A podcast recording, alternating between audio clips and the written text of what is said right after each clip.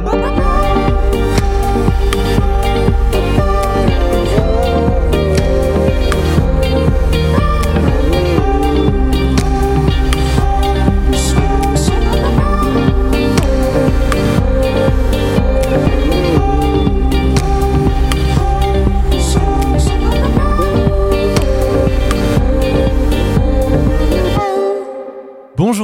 Bonjour à tous, bienvenue dans la Méridienne. Je suis très heureux d'être avec vous pour les 30 prochaines minutes. Cette émission sera divisée en trois grandes parties. Premièrement, on va parler, euh, on va faire une minute éco et tech en parlant de, la nouvelle acquisition de Twitter par Elon Musk et toutes les implications que ça occasionne au niveau de la, liberté d'expression. Ensuite, euh, nous parlerons des difficultés euh, internes au PS dans quant à la, négociation avec euh, la France Insoumise.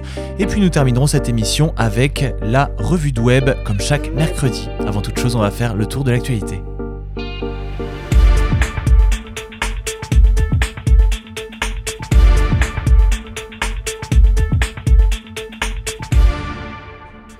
L'armée ukrainienne a reconnu ce matin une avancée des troupes russes dans l'est du pays avec la prise de plusieurs petites localités dans la région de Kharkiv et dans le Donbass. Les forces russes progressent depuis Izium, déjà sous leur contrôle en direction de Liman, près de Serodonetsk, l'une des villes importantes de la région. Elles ont pris les localités de Velkia, euh, et Zavodi dans la région de Kharkiv et celle de Zarishne euh, dans la région de Donetsk, a indiqué le ministre ukrainien de la Défense dans son rapport matinal. Une série d'explosions était entendue aux premières heures de mercredi dans la ville russe de Belgorod, proche de la frontière ukrainienne, a annoncé le gouverneur de la région Vyacheslav Gadkov, qui a ajouté qu'un incendie s'était déclaré dans le dépôt de munitions. Aucun civil n'a été blessé dans l'incendie, selon lui. La Russie a accusé l'Ukraine plus tôt ce mois-ci d'avoir attaqué un dépôt de carburant avec des hélicoptères et d'avoir ouvert le feu sur plusieurs villages de la région. La Russie a affirmé euh, ce matin avoir détruit une grande quantité d'armes livrées à Kiev par les États-Unis et des pays européens lors d'une frappe de missiles dans le sud-est de l'Ukraine. Le groupe russe Gazprom a annoncé ce matin avoir suspendu toutes ses livraisons de gaz à la Bulgarie et à la Pologne, assurant que ces deux pays membres de l'Union européenne n'avaient pas effectué de paiement en roubles. Dans un communiqué, Gazprom a indiqué avoir notifié la société bulgare Bu Bulgargaz et la société polonaise PGNIG de la suspension des livraisons de gaz à partir du 27 avril et jusqu'à ce que le paiement soit effectué en roubles. PGNIG a confirmé euh, ce matin l'arrêt complet de l'approvisionnement en gaz naturel fourni par Gazprom dans le, dans le cadre du contrat Yamal.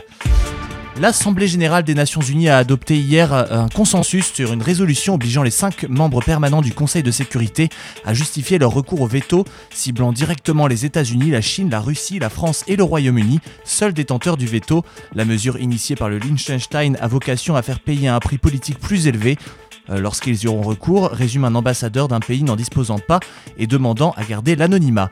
Interrogé sur la réforme lors de son premier déplacement en Russie depuis l'invasion de l'Ukraine, le secrétaire général de l'ONU Antonio Guterres a souligné être très favorable à un usage modéré du droit de veto. La réforme poussera-t-elle les cinq membres permanents à moins utiliser le veto prévu par la Charte des Nations Unies ou aura-t-elle un effet incitatif à en provoquer sciemment davantage contre des textes d'emblée inacceptables? L'avenir le dira. Le projet ne vise personne, à assurer l'ambassadeur du Liechtenstein, Christian Venavesser.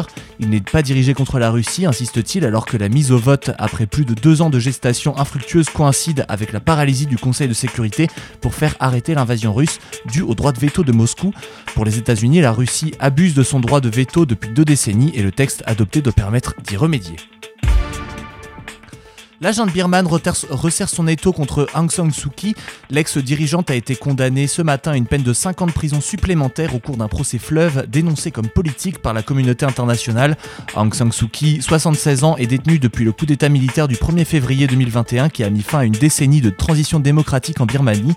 Elle est visée par une multitude d'infractions, violation d'une loi sur les secrets d'État datant de l'époque coloniale, fraude électorale, sédition, corruption et risque au total des décennies de prison.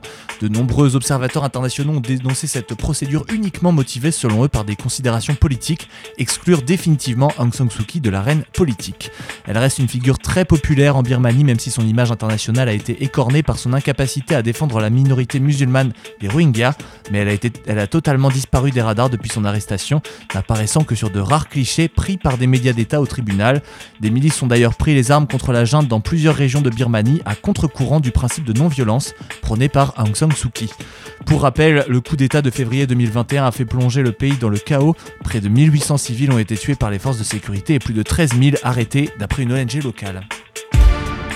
L'agent militaire au pouvoir à Bamako enfin a accusé hier l'armée française d'espionnage et de subversion après la diffusion par l'état-major français de vidéos tournées par un drone à proximité d'une base du centre du Mali récemment restituée par la France.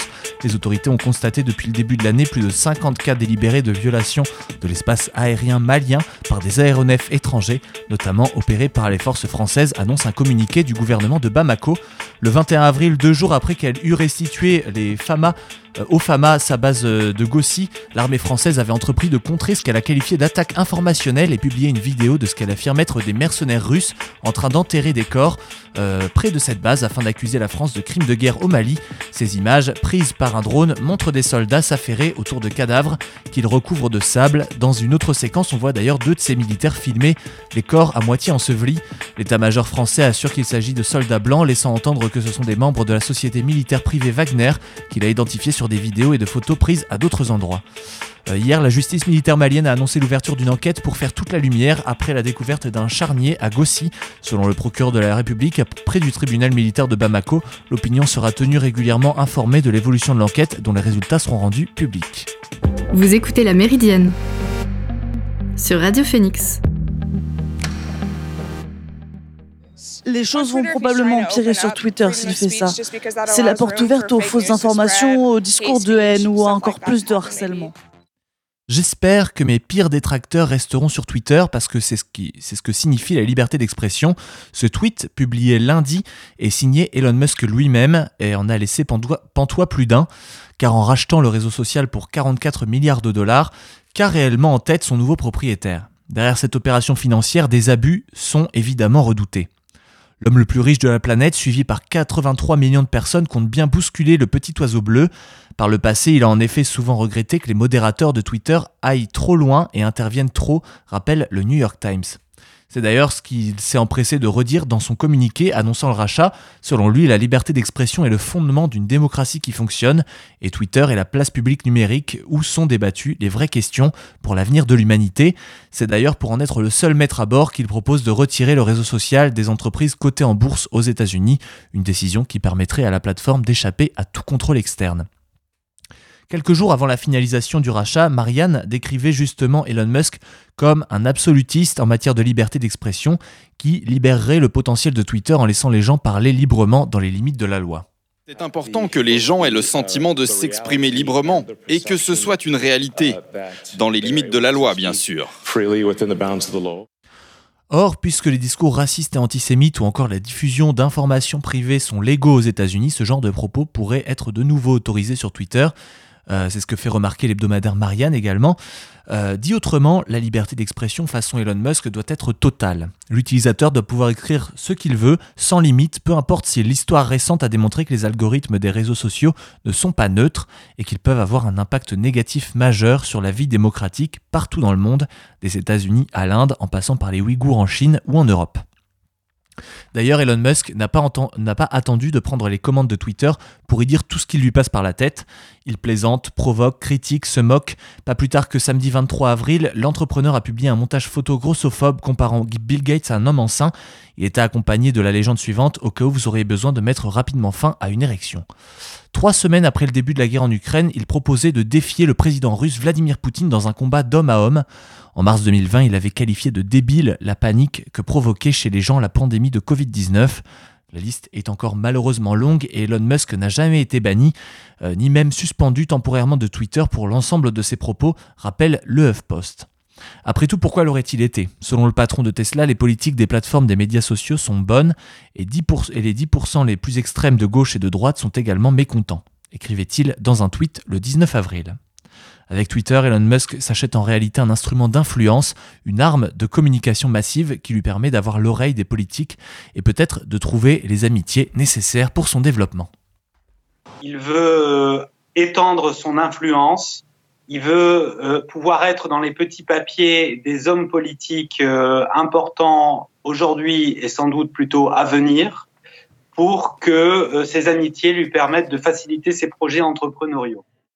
Bah oui, c'est-à-dire qu'on l'a comparé, hein, le New York Times il y a, quelques jours euh, en parlait comme d'un Citizen Kane du numérique, c'est-à-dire que euh, comme d'autres milliardaires, en France Vincent Bolloré par exemple, qui rachètent des médias, eh bien, et qui leur donnent un accès euh, ensuite au, public, un accès aussi pour aux politiques, et eh bien c'est ce que va faire Elon Musk avec ce, rachat de, Twitter, sauf que c'est un réseau social, c'est un média nouveau, disons comparé à un journal ou à une, chaîne de télévision, mais effectivement ça lui donne du pouvoir, puis ça pose aussi énormément de questions sur ce qu'il va faire de ce réseau. L'a déjà entendu, il l'a répété, c'est un, absolutiste du, euh, de la libre expression, c'est comme ça qu'il se, il se définit. On peut s'attendre à ce que euh, bien la modération sur euh, le réseau social soit, soit diminuée sur cette plateforme, parce que lui semble penser que bien tout, tout doit pouvoir se dire dans le, dans le cadre de la loi, et ça pose évidemment la question du retour ou pas de Donald Trump, qui vous le savez est banni de Twitter. Est-ce que avec la prise de pouvoir de d'Elon Musk, il faut s'attendre à revoir Donald Trump sur la plateforme?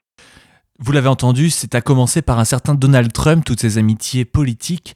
L'ancien président américain banni à vie de Twitter après l'assaut du Capitole à Washington en janvier 2021 pourrait-il y refaire son apparition? L'intéressé a assuré sur Fox News lundi qu'il n'y reviendrait pas malgré l'arrivée d'Elon Musk. Il n'empêche.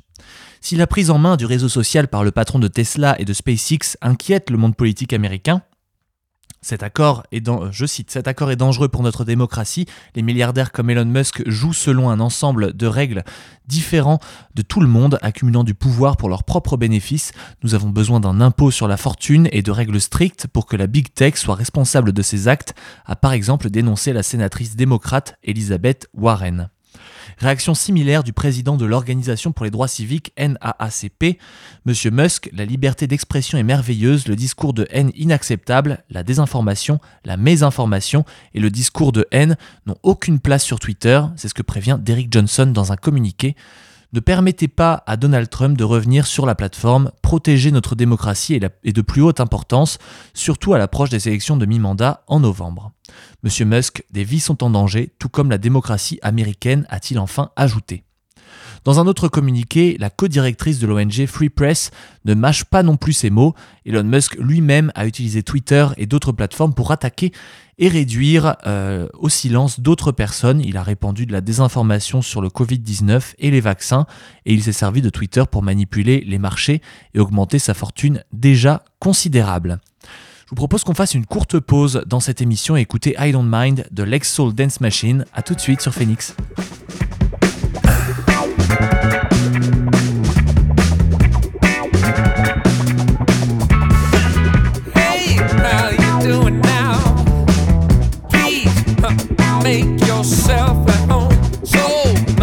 tell you now.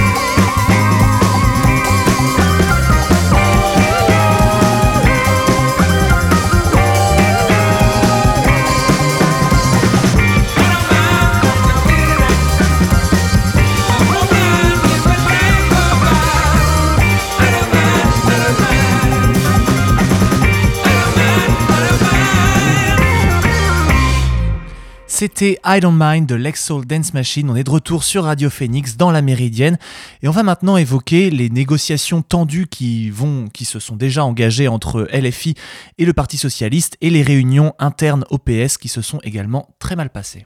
Il y en a quand même beaucoup du PS qui sont partis euh, euh, chez, vers Emmanuel Macron. Eh bien, ceux qui veulent continuer de partir, qu'ils le fassent. Ceux qui veulent continuer d'aller chez Emmanuel Macron, qu'ils le fassent. Moi, aujourd'hui, je suis très clair. Emmanuel Macron, il veut la retraite à 65 ans. Emmanuel Macron, il veut encore stigmatiser les bénéficiaires du RSA en les faisant travailler bénévolement 20 heures par mmh, semaine. Mmh. Eh bien, s'il y en a au Parti Socialiste qui sont à l'aise avec ça, qu'ils y aillent. Monsieur Macron est le spécialiste du débauchage.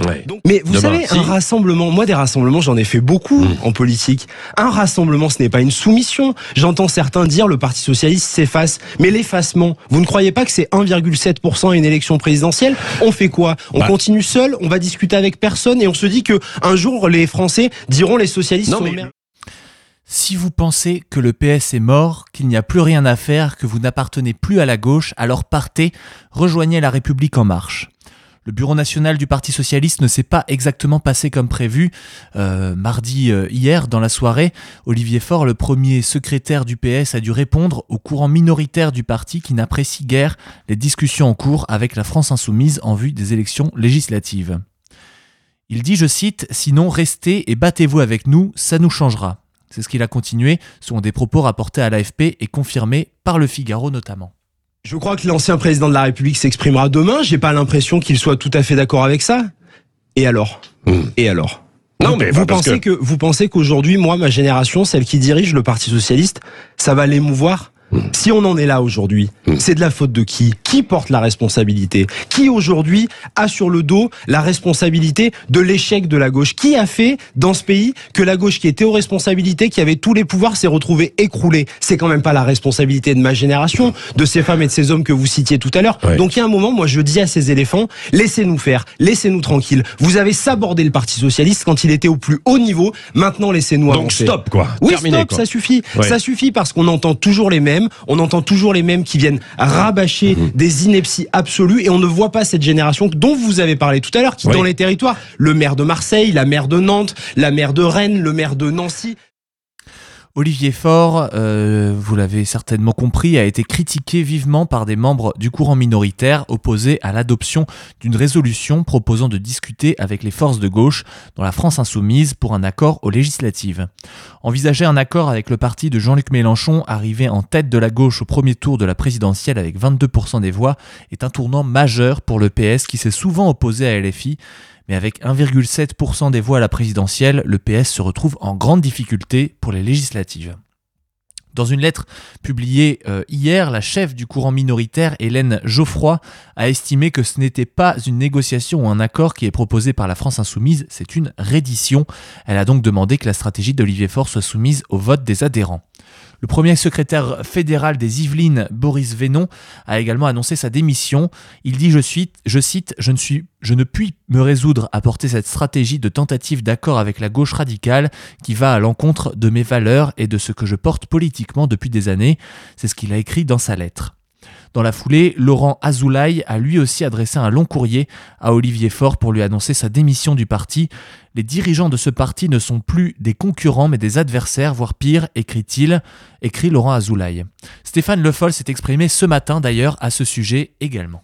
Olivier Donc Olivier Faure se trompe mais bien, bah oui, je pense qu'il se trompe et je l'ai dit depuis suffisamment longtemps. Je l'ai dit suffisamment et je l'ai dit et j'ai prévenu que la stratégie de l'effacement, c'est une tragédie qui, qui, qui, qui aboutit à euh, l'effacement électoral. Et que là, se ranger derrière Jean-Luc Mélenchon, c'est l'effacement final, politique. Dans un, entretien qui a été accordé à France Info, l'ancien premier secrétaire et député du Parti socialiste Jean-Christophe Cambadélis s'est vu opposé à une alliance avec la France insoumise et s'oppose effectivement à la décision de l'actuel chef du parti, estimant je cite, On ne nous propose pas une coalition, on nous propose une reddition. L'éléphant socialiste pointe trois grands problèmes à cet accord. La méthode, un problème de représentation ou de répartition des sièges et le fait que 3 500 000 électeurs de gauche qui, malgré le vote utile, n'ont pas voté Mélenchon. Dans cet entretien, il attaque par ailleurs Olivier Faure au sujet de ses propos tenus hier soir au bureau national du PS, suggérant à ceux qui ne sont pas d'accord avec cette dynamique d'union de quitter le parti. Quoi qu'il en soit, la rencontre entre une délégation LFI et une autre du PS a débuté aujourd'hui au siège des Insoumis. Et on rencontre euh, ce matin la France Insoumise. C'est avec qui d'ailleurs? Avec Manuel Bompard, Adrien Quatennens, euh, je crois, et puis il doit y avoir d'autres personnes dans la délégation. Mm. Euh, je crois que oui, le rassemblement est possible. Je crois non seulement qu'il est possible, mais qu'il est nécessaire. D'accord. Parce que vous Mais- savez, les partis n'ont jamais raison contre leurs électeurs. Ouais. Et le résultat de cette élection présidentielle démontre une chose, c'est la volonté des Françaises et des Français de gauche de voir un rassemblement et de voir la gauche rassembler et travailler ensemble. Donc moi, c'est l'objectif dans lequel je suis aujourd'hui. Voilà, Pierre Jouvet, on ne peut plus clair. Euh, il, euh, il acte effectivement la scission entre une partie euh, des dirigeants PS qui ne sont pas d'accord avec les négociations de la France Insoumise et ceux qui ont engagé effectivement cette- ces discussions aujourd'hui à 10h. On va faire une deuxième pause avant de retrouver la revue de web comme chaque mercredi et écouter Bina de Mathéo. On se retrouve juste après sur Radio Phoenix.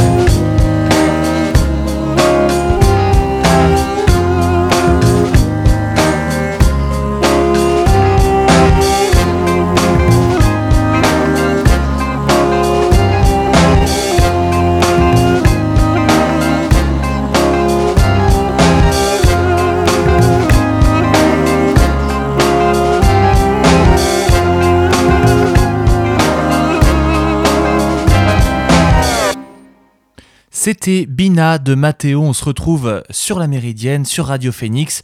Et on va terminer cette émission en fanfare, comme chaque mercredi, avec la revue de web. Je viens d'avoir une information qui mérite la une. Tiens, écoute l'article de Télérama, il est super. Bah, si je fais journaliste, c'est évidemment pour être célèbre. On va commencer cette revue de web avec un superbe article de France 24 qui font à chaque fois d'excellents dossiers sur euh, la situation euh, à l'étranger et notamment euh, aujourd'hui en Afghanistan qui comptait 5000 entreprises avant la prise du pouvoir par les talibans le 15 août dernier et depuis France 24 constate que près de 2000 d'entre elles ont fermé leurs portes laissant des milliers de personnes au chômage. Ils ont fait un reportage à Kaboul avec Sonia Ghezali et Saazib Walla et depuis que les talibans ont repris le pouvoir à Kaboul il y a plus de 8 mois. Il y a 2000 entreprises sur les 5000 que comptait l'Afghanistan qui ont fermé leurs portes. Il y a tout l'écroulement du système bancaire, la chute du pouvoir d'achat des Afghans et l'incertitude de l'avenir qui font du quotidien de ces chefs d'entreprise un enfer. Dans la capitale, plus de la moitié des entreprises en activité sous l'ancien pouvoir ont mis la clé sous la porte, laissant des milliers de personnes au chômage. L'entreprise florissante d'exportation de safran de Farad Safi n'a pas survécu, par exemple, à l'arrivée au pouvoir des talibans. Les sanctions internationales imposées au pays euh, ont eu raison de sa jeune société. Il dit, je cite, à France 24, quand les talibans sont arrivés à Kaboul, tout s'est arrêté. Selon la Banque mondiale, l'économie afghane va continuer à se contracter tout au long de l'année. Vous pouvez retrouver tout ça dans un superbe reportage qui a été livré par France 24 très récemment. Mon marché pèse 3,4 milliards d'euros, j'ai atteint les 660 000 exemplaires vendus en 2021, soit une progression de 28% sur un an. Je fais enrager les cyclistes dans les montées. Je suis, je suis le vélo à assistance électrique, évidemment. Celui qu'on nomme aussi le VAE semble ne plus arrêter sa course folle sur le marché des nouvelles mobilités depuis quelques années. Mais entre son moteur pédalier et sa batterie au lithium, à quel point le VAE est-il vert comparé à une voiture thermique ou à un véhicule électrique qu'il vient souvent remplacer? De sa fabrication à son recyclage en passant par son usage, le site 20 minutes a disséqué le bilan carbone du vélo à assistance électrique. Il représente le quart des ventes de vélos en France et plus de la moitié en valeur monétaire, soit 59%. Le marché du VAE a bel et bien réussi l'exploit de passer de, l'ultra confidentiel il y a peu à exponentiel aujourd'hui. En 2021, il s'est même imposé en tant que principal vecteur de croissance du secteur du cycle. Et les professionnels n'entendent pas s'arrêter en si bon chemin puisque cette année, la production pourrait atteindre les 976 000 vélos, dont plus de la moitié assistance électrique prévient l'Union Sport et Cycle. Toutes les données qui permettent de mieux comprendre cette expansion sont à retrouver bien sûr sur le site 20minutes.fr.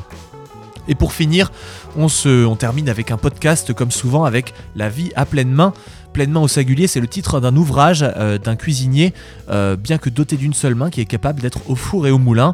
Euh, il parle de la gestion des restaurants, des conseils, des conférences de télévision. Il est en effet partout et le grand public l'a découvert sur M6 dans un dîner presque parfait en 2008, puis dans Top Chef en 2010. Dans mon invitation à manger également de Cyril Lignac ou encore sur France 5 dans la tournée des Popotes. cuisinier engagé, il a succédé durant 8 ans à Jamel Debbouze comme ambassadeur de l'AGPIF, l'association de euh, l'association de gestion du Fonds pour l'insertion des personnes handicapées, l'AGFIP plutôt, et il en a gardé le sens de l'engagement chevillé au corps et intervient toujours en entreprise pour parler du handicap et prôner le mieux vivre ensemble. Il s'agit de Grégory, Grégory Cuilleron qui s'est confié dans Rebond, Vivre avec le handicap, un podcast du Monde en partenariat, en partenariat avec euh, l'AGFIP à partir du 29 mars et tous les mardis. Vous pouvez retrouver bien sûr le témoignage d'une nouvelle personnalité. Et c'est donc sur cette revue de web et sur ce superbe podcast que je vous invite à découvrir que se termine cette émission de la Méridienne. Merci beaucoup à Alan en régie. Nous on se retrouve dès demain pour une nouvelle émission, la dernière de la semaine. En attendant, je vous souhaite de passer une excellente journée à tous. Salut, à demain.